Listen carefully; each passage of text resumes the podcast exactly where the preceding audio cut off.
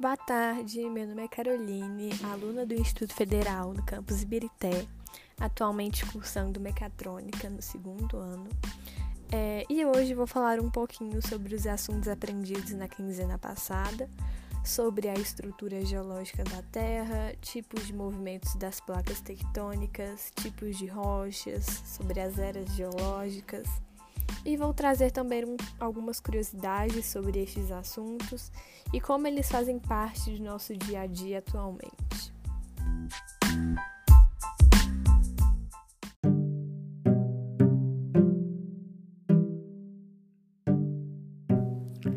Bom, vamos começar falando sobre a estrutura geológica da Terra.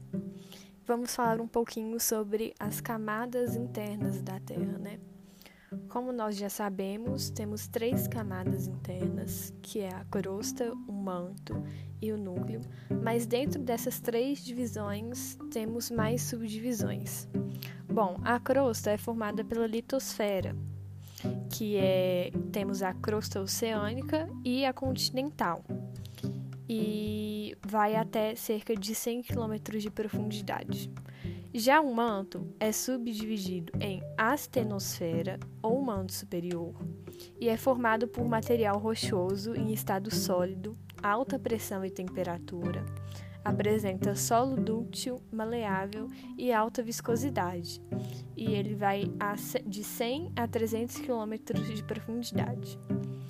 Temos também o manto transicional, que é uma descontinuidade, é, ele apresenta rochas de diferentes densidades.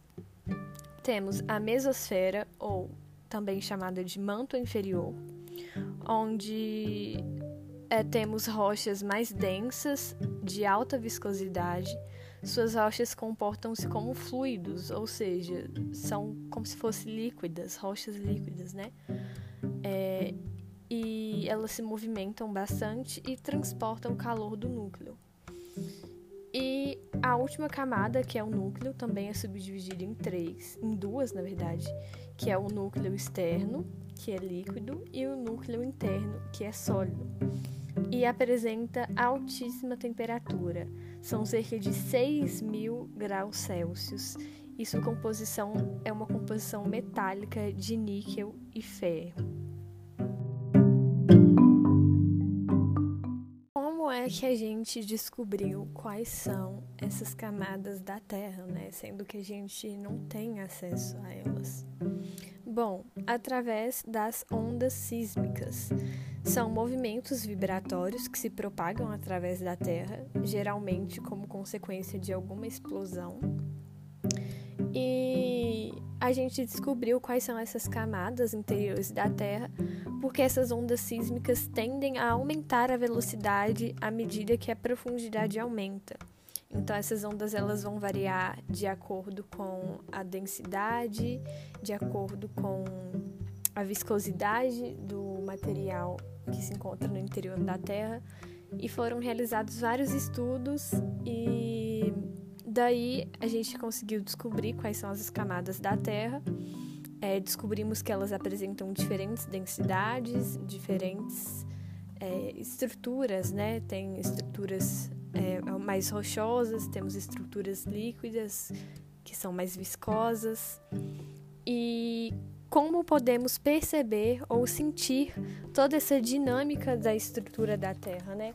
Como que a estrutura interna da Terra é, influencia no nosso dia a dia.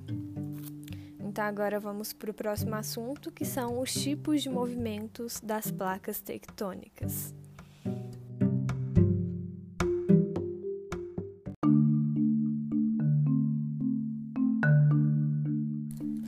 Bom, vamos começar falando um pouquinho sobre a teoria da deriva continental. É, em 1910, Alfred Wegener é, estudou essa teoria e ele apontou várias evidências sobre essa teoria, que fala que todos os nossos continentes já foram juntos algum dia, todos os nossos continentes já foram um só. E a primeira evidência que ele apontou foi a evidência paleoclimática, é, em que certos tipos de rochas de origem glaciar são encontrados em zonas meridionais. A segunda evidência foi fósseis de animais extintos, que, de mesma espécie, foram encontrados em áreas correspondentes nos dois litorais. Ou seja, fósseis do mesmo animal foram encontrados aqui no Brasil e lá na África, por exemplo. A terceira evidência foi identidade geológica é, rochas de igual idade e formação foram encontradas nos dois continentes, ou seja, o mesmo tipo de rocha, com a mesma idade, a mesma formação, foi encontrada aqui no Brasil, por exemplo, e lá na África, dois continentes diferentes. E a última evidência foi depósitos de carvão. É, existência de depósitos de carvão na Groenlândia que só poderiam ter sido formados por florestas equatoriais é, foram encontrados na Groenlândia, né? É, lá não tem floresta equatorial, então não poderia ter sido formado esses depósitos lá.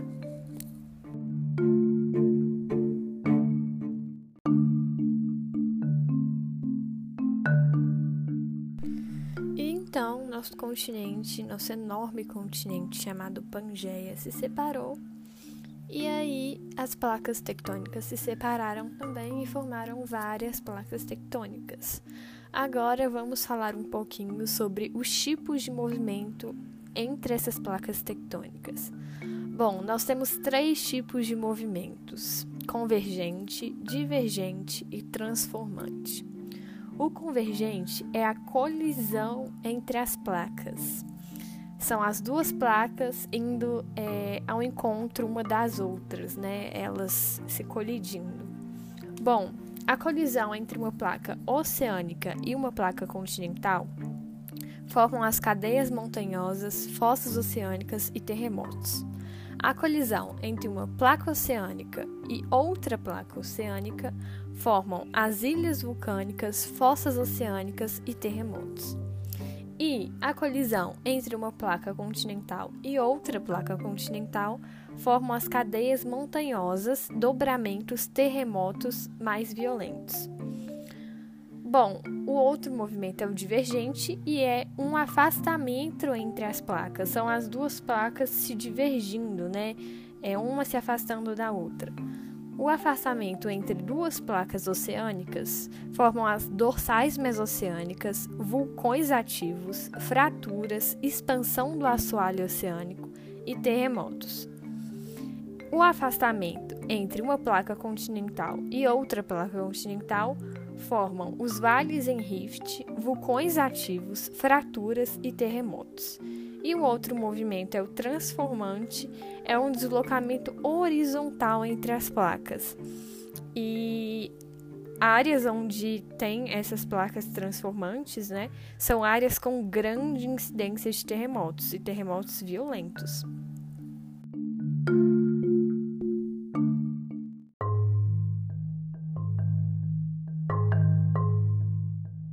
Bom, agora vamos falar um pouco mais sobre esses fenômenos naturais oriundos da força da Terra. É, temos o vulcanismo, que ocorre quando gases, cinzas e magmas originados do manto extravasam em direção a uma fenda terrestre por meio de uma fenda na litosfera. Ou seja, o magma que está localizado no interior da Terra sai para fora através de uma fenda que está na litosfera. Anel ou Círculo de Fogo do Pacífico, região no entorno do Oceano Pacífico onde se encontram as maiores atividades vulcânicas da Terra, caracterizada pela intensa atividade sísmica causada pelo contato entre a placa tectônica do Pacífico e placas menores como a de Nazca e Cocos. Terremotos ocorrem nas regiões próximas à zona de contato entre as placas tectônicas que, ao se deslocarem, geram vibrações. Escala Richter foi o nome dado né, à escala que mede a magnitude da energia total emitida pelo foco do terremoto, que se inicia em grau zero e matematicamente é infinita. Escala de Mercalli é a escala de intensidade que mede as consequências desses fenômenos, ou seja, É, o terremoto pode ter tido uma escala Richter muito grande, mas ele pode ter sido longe de algum povoado. Então a escala de Mercalli dele vai ser pequena, é, por ter causado consequências menores à população. Maremotos e tsunamis são terremotos que ocorrem no mar e são seguidos de ondas gigantes chamadas tsunamis. Ou seja, maremoto é o terremoto que acontece no mar e tsunami, tsunami é o nome da onda gigante que é formada. Bom, a maioria das vezes, né, vulcões, terremotos, a gente vê como coisas muito ruins. É, a gente fica até assustado escutando esses nomes. Mas uma curiosidade, que é uma coisa que pouca gente sabe, é que uma das nossas formas de energia é vulcânica. É, a energia é extraída através é, dos vulcões, né? A gente aproveita esse calor gerado dos vulcões e transforma em energia. E é uma energia completamente limpa que não gera nenhum resíduo na natureza, não traz nenhum tipo de desmatamento, nenhum tipo de desvio, igual a energia hidráulica, né, que é a energia da água. A gente precisa desviar alguns rios, a gente precisa desmatar algumas áreas, mas a energia vulcânica é completamente limpa.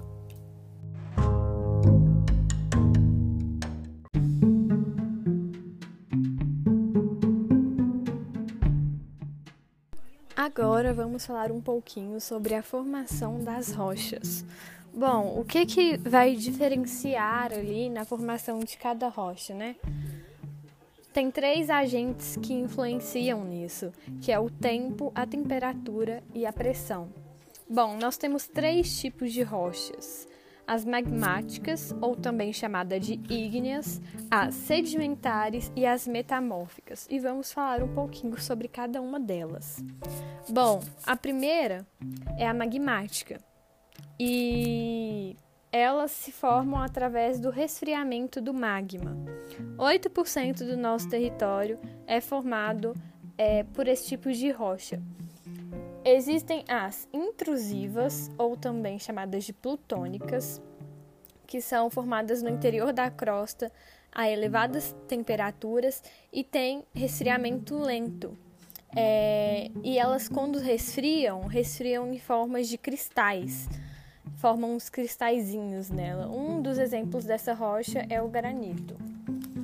Temos também as hipoabissais, formadas entre as intrusivas e as extrusivas.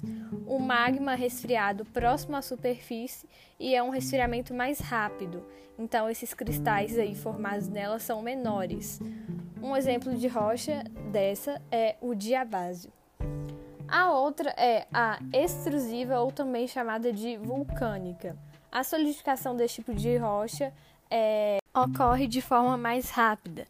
Seu resfriamento se dá na superfície e é sem formação de cristais. Um exemplo de rocha desse é o basalto. Bom, agora vamos para o próximo tipo de rocha, que são as sedimentares. 58% do nosso território é formado por esse tipo de rocha. É, Formam-se a partir da solidificação de sedimentos na superfície terrestre.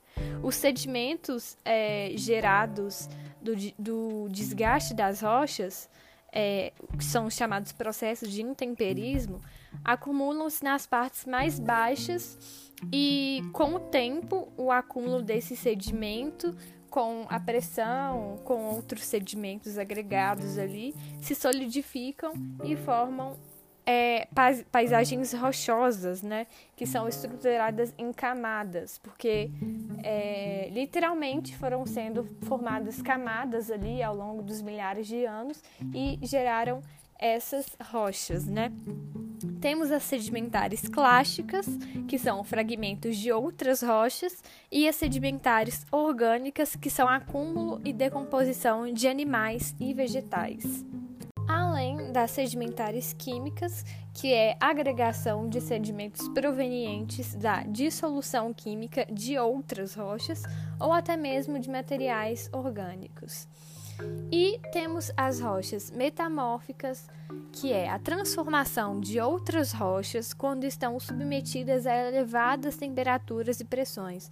Ou seja, um determinado tipo de rocha é submetido a uma temperatura muito alta ou uma pressão muito alta e acaba se transformando em um outro tipo de rocha. E são os chamados processos diagnéticos, né, que são mudanças físicas e químicas dos minerais.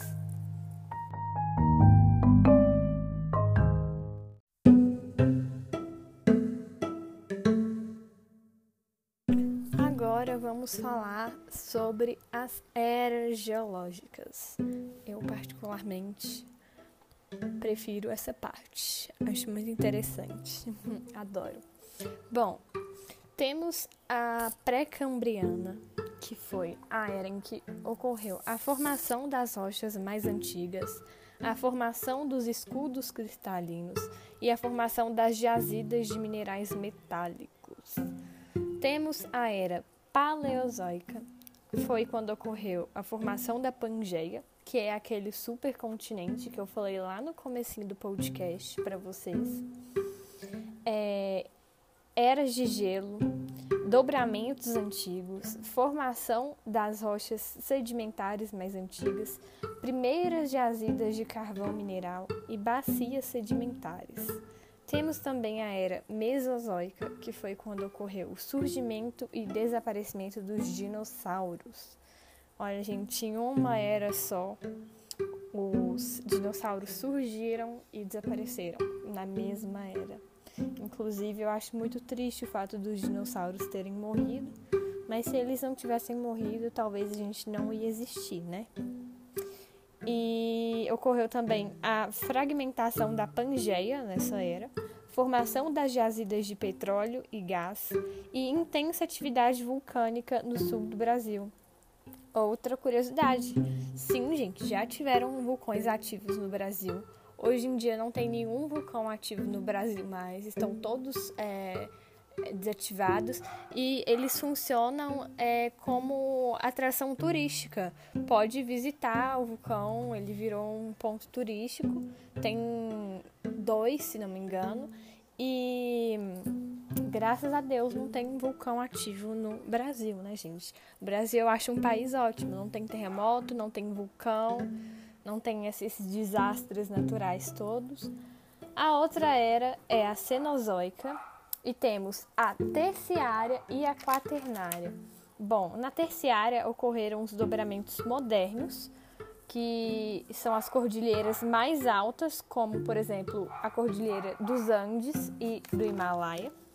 E a era Cenozoica quaternária ocorreu o surgimento do ser humano, a grande extinção de animais da crosta terrestre, as eras glaciais que foi a mudança de posição em torno do Sol, a translação, né, a composição química e temperatura das correntes oceânicas e mudanças na atmosfera.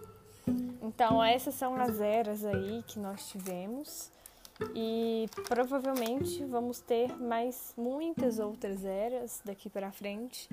E creio eu que sem o ser humano, porque o ser humano está destruindo o nosso planeta Terra Fica aí um momento de reflexão agora também, né? A gente está destruindo a nossa casa e eu não acredito que nós, seres humanos, vamos durar por muito mais tempo, não.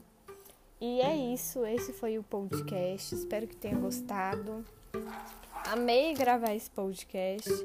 E é isso, até uma próxima. Beijos, professora.